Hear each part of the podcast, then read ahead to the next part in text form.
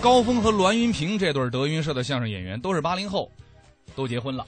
高峰的爱人呢，也是德云社的工作人员。哎，最近啊，高峰的爱人发了一条微博，说了一条关于他们小夫妻的趣事儿。哎，小赵，咱们俩扮演一下啊。嗯，好嘞。嗯，打完疫苗，老公说他饿了，我说咱们去买麦当劳吃呗。人医生不让吃刺激性的，麦当劳怎么刺激了？贵呀、哎呀，我的天哪！这俩过日子还不忘练基本功呢。台下功夫做足，我们来听听他和搭档的台上表现，一起来听高峰和栾云平的相声《评书趣谈》。我们这个相声啊，是是传统的艺术，老的了，跟这个评书有渊源，怎么？都是这个说唱文学。嗯，评书也是以说为主，对，相声也如是。哎，相声跟评书虽然说都以说为主啊，是啊，有点区别。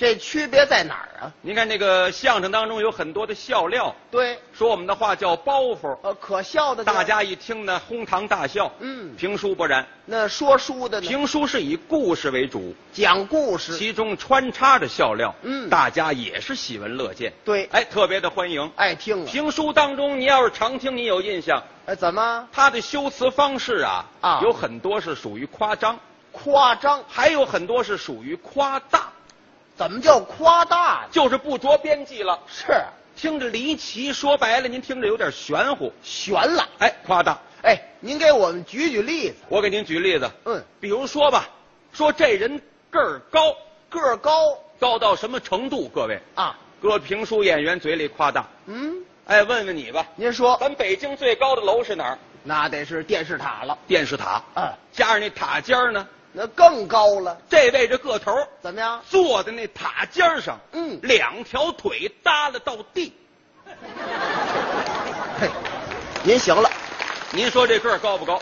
您说这个儿啊不算高，哦，这个儿还不算高我啊啊！亲眼见着这么一位，您见那什么样儿？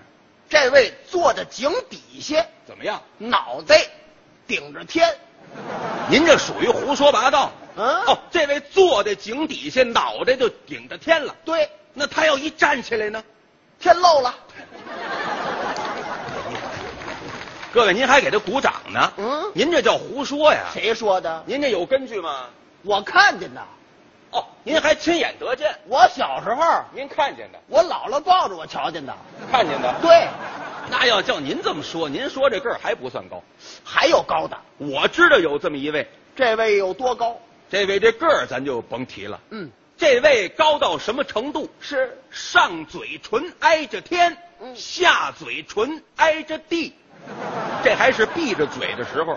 啊，这个儿高不高？上嘴唇挨天，对，下嘴唇挨地，哎挨着地。不是？那这位这脸呢？脸呢？啊 嗨，你琢磨呀，是这种人有嘴说大话，他还要脸干什么呀？你是不是？不是不是，啊，您这话说我呢？废话，你啊，你亲眼看见了，坐井底下脑袋顶着天，你看见了，那那看看不见，站起来天漏了，你都看见了，你不都不不不，你这不是胡说吗？这不是？啊，话大了，哎，这是说书的一个技巧，嗯就是夸大，是说这人劲儿大，劲儿大，力大无穷，嗯四个字的评语哪四个字？叫钻铁如泥，这有劲儿吗？那铁多瓷实啊！啊，这位这个到他手里跟泥一样这么软和，呵，这是夸大，嗯没有这种人，是吗？真要有这种人，钢铁集团公司都得解散，都不灵了，没用了。有他了，需要做什么东西，把这位请去就行了。是需要做漏勺了。他能做吗？揪一块铁，揉吧揉吧，啪啪啪一拍，噗噗噗一捅，嚯，漏勺做得了。跟和面似的，您说有这事儿吗？嗯，这就叫夸大，夸大这是说劲儿大。是说这位劲儿小，劲儿小怎么说呀？没有什么力量，嗯，手无缚鸡之力。伏击之力那小鸡儿多一点儿啊，啊，挺大的人，嗯不能把小鸡儿给制服了，这叫手无缚鸡之力。对，小鸡儿在这儿跑，你好抓不住它嗯，哎，这就属于夸大。是啊，另外来讲，说书还有这么一个特点，什么特点呢？讲究听戏、听咒子、听书得听扣子，什么叫扣子呢？就是这个末尾的这个悬念。啊，你看现在来讲嘛，剧场评书不多了，是大部分是广播评书跟这电视评书，嗯二三十分钟。哎今儿这一段结束的时候要留一个悬念，嗯明天大家好接着听，对，这叫扣子。嗯，老先生的扣子那都很讲究，是，相当抓人呐。嗯，比如说吧，过去有一位老前辈这位怎么样？说什么书呢？说《三侠五义》，哦，他那扣子太高了，高，兜里揣着火车票，怎么样？准让你废了。哦，火车就不坐了。过去剧场演出啊，嗯，今儿演完了，明天再来。嗯兜里揣着明天的票，这火车你不坐了，嘿，你得来听书来。这扣的这么好。水平高，哦，给您举例子，您说说。这天正说到这儿，嗯，话说大爷卢芳，二爷韩章，三爷徐庆，四爷蒋平，五爷锦毛鼠，白玉堂。嗯南侠展昭、展雄飞，北侠欧阳春，双侠丁兆兰、丁兆会，小侠爱虎是位英雄，正在酒楼之上吃饭饮酒。忽听得楼梯口砰嗒腾腾几声响亮，上了一人站在楼口，之吓得十位英雄也呆呆发愣。众位，来者是谁？咱们明天再讲。哟，不说了，不是这正精彩呢。愣搁这儿了。嗯，这十位英雄在这套书里能耐最大，对，三侠五义说的就是他们。那是尖子了。又来了一位，给这十位吓傻了，呵镇乎住了，啊，不定是谁了。嗯，您琢磨这观众回家他能睡好觉吗？对，晚上躺床上且琢磨呢。这琢磨是谁呀？哎呦，嗯，来的是谁呢？还是天津朋友是他？是吗？不对，怎么？他已经死了。那不是他，是他？是他。这十个人里有他呀？哦，是他？是，不对，怎么？他是《西游记》里头的。好，不是一不说。嗯哎，是谁呢？兜里揣着票呢啊啊啊明天早晨起来坐火车奔上海，是，把火车票拿出来一看，怎么样？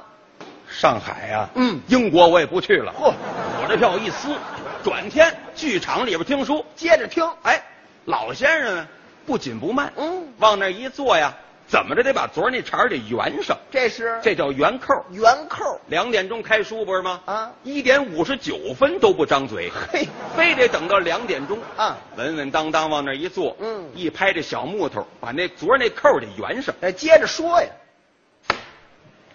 话说昨天说到，嗯，十位英雄正在酒楼之上吃饭饮酒，忽听得楼梯口腾腾腾腾几声响亮，上了一人站在楼口，喝的十位英雄你呆呆发愣。